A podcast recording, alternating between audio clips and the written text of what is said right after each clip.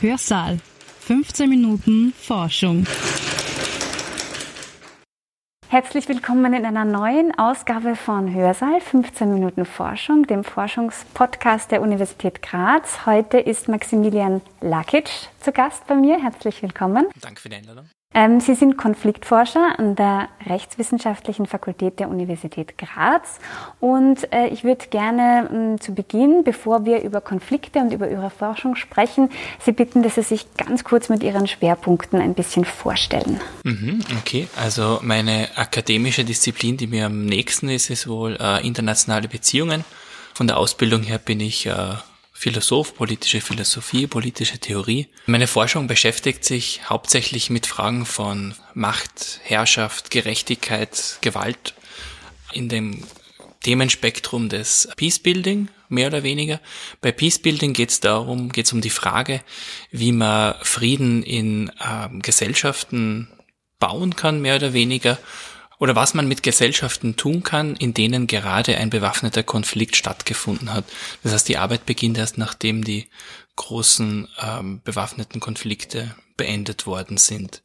Und hier sind meine regionalen Schwerpunkte der Nahe Osten, im Besonderen Syrien, Israel, Palästina und Libanon. Herzlichen Dank. Ja, Sie haben schon ein Stichwort geliefert. Äh, vielleicht vorweg, heute wollen wir, wie schon gesagt, über Konflikte sprechen, wie man Konflikte befrieden kann, wann es Frieden gibt überhaupt, ob das möglich ist. Sie haben jetzt schon das Stichwort genannt Syrien. Wir begehen dieser Tage ein recht trauriges Jubiläum, zehn Jahre Syrienkrieg. Wie beurteilen Sie denn diesen Konflikt momentan? Also er hat sich entwickelt über die Jahre hinweg. Ähm, ist da überhaupt noch ein Frieden in nächster Zeit aus Ihrer Sicht erkennbar? Und wenn ja, wie könnte der Weg dorthin ausschauen? Das, das sind sehr, sehr schwierige Fragen. Das sind so Fragen, die eigentlich auch die ganze Friedens- und Konfliktforschung betreffen oder die internationalen Beziehungen insgesamt.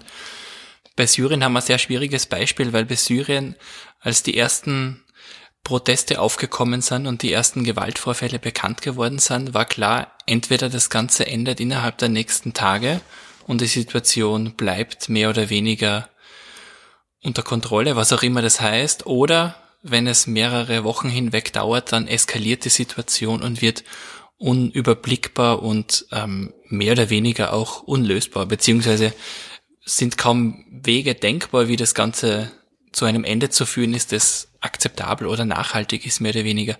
Und leider ist eben das zweite eingetroffen. Es hat sich schon fast kein Expertin, kein Experte vorstellen können, dass es überhaupt, dass es überhaupt zu Protesten kommt und dann auch nicht, dass dass die so eskalieren. Weil man schon gehofft hat, Syrien ist ja eingebettet in einen größeren regionalen und internationalen Kontext und jeder hat um diese Sensibilität gewusst. Die Hoffnung war eben, dass, dass es auch den Akteuren rundherum klar ist und dass sowas verhindert wird. Die EU beispielsweise, und das weiß man kaum, war mit sehr, sehr vielen Leuten auch in Damaskus ähm, hatte sehr, sehr gute Kontakte zum, zum Regime, aber da ist überhaupt nichts gekommen. Vielleicht hat man sich da auch wenig getraut. Wieder andere haben ihre Möglichkeit gewittert, mehr Einfluss zu bekommen. Andere haben Angst gehabt, ihren Einfluss zu verlieren. Und so ist das Ganze eigentlich entglitten. Ich glaube, dass Syrien ein gutes Beispiel ist, wie Konflikte sich insgesamt entwickelt haben in den letzten 10, 20 Jahren. Und bei Syrien kann man vielleicht von einem posthumanen Konflikt sprechen. Bei posthumanen Situationen ähm, beschreibt man diese Situationen, die eigentlich jenseits der menschlichen Kontrollierbarkeit sind. Einerseits, weil die transnationale, internationale Struktur derart komplex ist und so viele Interessen involviert sind, dass es von von jenseits von Syrien angetrieben wird. Das heißt, das Schicksal der Syrerinnen und Syrer ist schon lange nicht mehr innerhalb von, von, von Syrien. Und das Zweite ist, dass auch viele nichtmenschliche Faktoren da, da mitspielen. Das wäre beispielsweise der Klimawandel. Äh, man hat Syrien immer wieder als einen der Klimakonflikte bezeichnet, ähm, weil äh, es eine große Dürre gegeben hat, eine mehrjährige Dürreperiode, die die Preise für überlebensnotwendige Grundgüter ziemlich nach oben schnellen lassen hat. Äh, gleichzeitig hat äh, auch äh, das syrische Regime die, die ähm, staatlichen Subventionen auf diese ganzen Güter gestrichen, auch auf Druck der EU, um den Markt an die realen Preise heranzuführen und den Markt zu liberalisieren. Das war eine toxische Mischung und ähm, dies hat eventuell auch sehr viel beigetragen äh, zur, zur Eskalation der Lage. Und das andere wäre Religion als Faktor, als ein transzendenter Einfluss, der den Konflikt beeinflusst. Konfliktstatistiken weisen schon was sehr Spezifisches ähm, aus, wenn der Faktor Religion reinkommt, dass die Konflikte einfach intensiver werden. Und das dritte Posthumane in dem Zusammenhang wäre schon der virtuelle Raum. Gerade beim Islamischen Staat war immer wieder die Rede von dem ähm, sehr elaborierten Netzwerk in den sozialen Medien, mit denen man ähm, Anhängerinnen und Anhänger wirbt. Und nicht nur das, sondern auch Foren, wo, wo, wo man aktiv ist eben.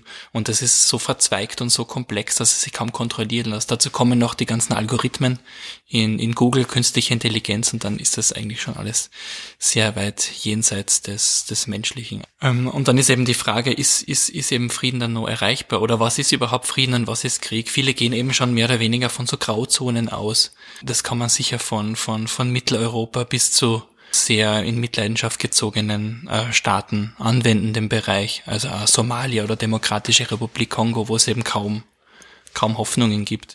Also ich fasse zusammen, Syrien ist ein sehr schwieriger Konflikt, aus dem es jetzt nicht so den einfachen Ausweg gibt, eben weil so viele Faktoren mitspielen. Äh, ich habe mir angeschaut, momentan äh, befinden wir uns ähm, laut verschiedenen Experten, Expertinnen Meinungen auf einem Kriegslevel ungefähr der 1960er Jahre. Am meisten Krieg gab es äh, Anfang der 90er Jahre laut diesen Beobachtungen. Das heißt, eigentlich leben wir jetzt vergleichsweise friedlich. Trotzdem sind natürlich äh, alle Konflikte unnötig in dem Sinn, dass sie eben viel Leid und Tote äh, fordern. Wie könnte man jetzt vielleicht eine nachhaltigere, stabilere Situation in den Ländern schaffen? Es geht ja auch darum, die Menschen, die vor Ort sind, einzubinden und das nicht über irgendwelche Headquarters in ganz anderen Ländern der Welt zu spielen.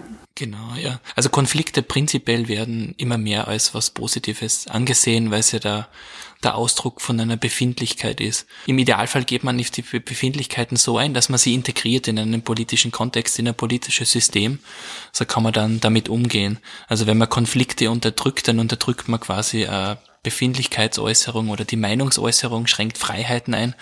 Und das will man ja auch nicht. Also die Idee ist, mit Konflikten äh, so umzugehen, dass Gewalt so gut wie möglich verhindert wird. Das ist natürlich oft, oft wirklich äh, schwer, vor allem wenn, wenn die Situation gerade hochkocht, wie, wie in Libyen damals. Die Frage ist eben, wie gut kann man es lösen? Und was sind auch die Ansprüche? Ich glaube, je geringer die Ansprüche wären der Leute, die, die an diese Konflikte rangehen, desto besser könnte man eigentlich einschreiten. Weil je höher die Ansprüche wären, desto höher sind die Ideale von den Leuten, die sich einmischen und desto eher verzerrt man dann doch die Situation. Mhm. Also man müsste schauen, dass man einen guten Kompromiss schafft zwischen den einzelnen Interessen von den Leuten, die vor Ort leben und das Sagen auch haben. Genau, das steht an oberster Stelle. Aber da werden dann auch ganz komplizierte Blaupausen erstellt, die dann auch wieder unrealistisch wirken, weil das natürlich nicht ein Gebäude ist, das man da konstruiert, sondern man soll schon mit den Dynamiken arbeiten, die vor Ort vorhanden sind. Das führt dann sogar so weit, dass manche Kolleginnen und Kollegen sagen, man soll am besten gar nichts tun. Was politisch sehr schwierig ist, weil es ähm, ja, weil, und weil das unterlassene Hilfeleistung wäre, man hat es gesehen in Ruanda, so was es für jetzt Srebrenica. Ja, dann es natürlich zum, zum Gegen, Gegenteil äh, geführt. Ähm, ja, man streitet jetzt da in, zwischen diesen Polen ähm, Idealvorstellungen und gar nichts tun. Natürlich wird es dann irgendwo in der Mitte wieder sein. Hm.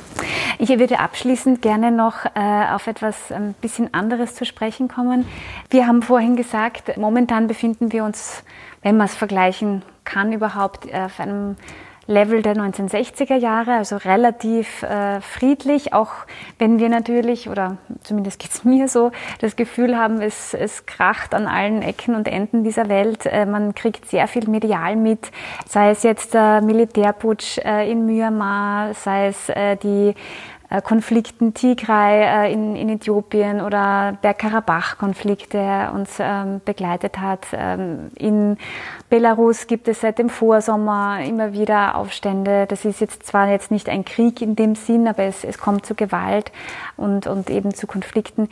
Wie schätzen Sie das ein? Welche Konflikte sind irgendwo näher in unserem Bewusstsein, vielleicht auch durch eine bestimmte mediale Berichterstattung oder auch Steuerung?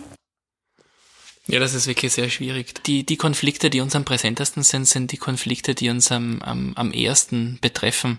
Emotional vielleicht einerseits, aber andererseits und vor allem wichtiger, weil wir was davon mitbekommen. Also nach dem arabischen Frühling hat ja auch die, die, die Flüchtlingsbewegung äh, sehr starken Anschub erfahren und wir waren dann in, in Europa wirklich mit der Frage konfrontiert, wie regeln wir das? Das heißt, die, die Konflikte haben dann plötzlich äh, ein Gesicht bekommen. Es kann natürlich auch mediale Berichterstattung des, des steuern. Es ist natürlich auch irgendwie Geschmacksfrage, was, was interessiert einen mehr, was interessiert einen weniger, wo arbeiten die Leute, die es interessiert, schaffen die die Publicity beispielsweise. Äh, beim ORF zum Beispiel gibt's gibt's nicht wirklich ein Büro, das sich mit Subsahara-Afrika beschäftigt, obwohl keiner leugnen kann, dass es sehr, sehr ähm, viele Konflikte gibt, die sehr viele Opfer äh, fordern. Darfur war, war sehr, sehr lange unter äh, jenseits der medialen Öffentlichkeit und dann plötzlich hat sich jeder für, für Darfur interessiert. Mir kommt vor, bei, bei gewissen Sendern ist es sehr, sehr, sehr im, im Vordergrund. Ähm, natürlich, der ORF berichtet von anderen Dingen als, als beispielsweise CNN berichtet oder BBC. Wenn man sich den russischen Sender anschaut, RT, dann hat man wieder andere Berichterstattungen. Al Jazeera hat wieder andere. Manche Konflikte sind auch so kompliziert, dass dass nicht viele Journalistinnen und Journalisten sie damit beschäftigen. Also ähm, es kann keiner leugnen, dass das Libanon äh, äh, nicht nur ein sehr interessantes Land ist politisch, sondern die, die Konflikte, die sie dort abspielen, große Tragweite haben. Aber Libanon ist derart komplex, dass, dass viele Leute vielleicht auch die Finger davon lassen. Oder viele Leute steigen dann schon aus, wenn man von Schiiten und äh, Sunniten spricht. Und das ist wirklich nur die Oberfläche vom, vom Libanon des Konflikts oder der Jemen-Konflikt. Es gibt kaum, kaum größere humanitäre Notsituationen neben Syrien wie, wie jene im Jemen.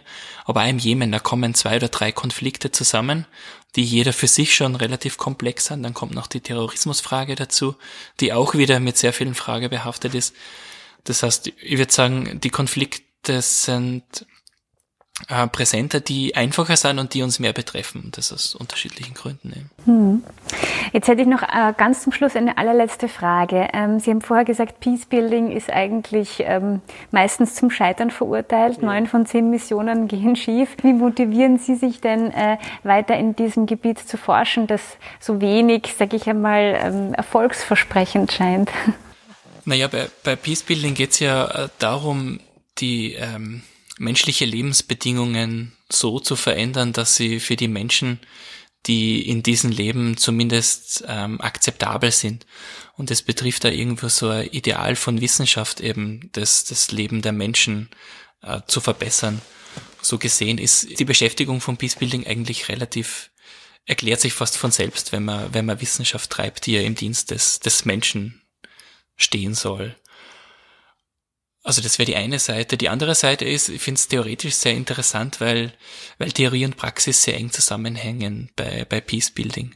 Es wird dann nochmal interessanter, wenn es um die Peacebuilding-Theorie geht und vor allem Peacebuilding, was mir sehr gefällt, ist selbst äh, im Rahmen der, der Vereinten Nationen werden diese Fehlschläge oder die Lessons learned sehr, sehr ernst genommen. Und die werden auch auf, auf höchster Ebene auch im, im, in der Generalversammlung und im Sicherheitsrat diskutiert. Und nicht nur diskutiert, sondern es werden immer wieder Forscherinnen und Forscher eingeladen, die Konzepte mit einbringen. Und die, die werden dann auch verabschiedet und fließen ein.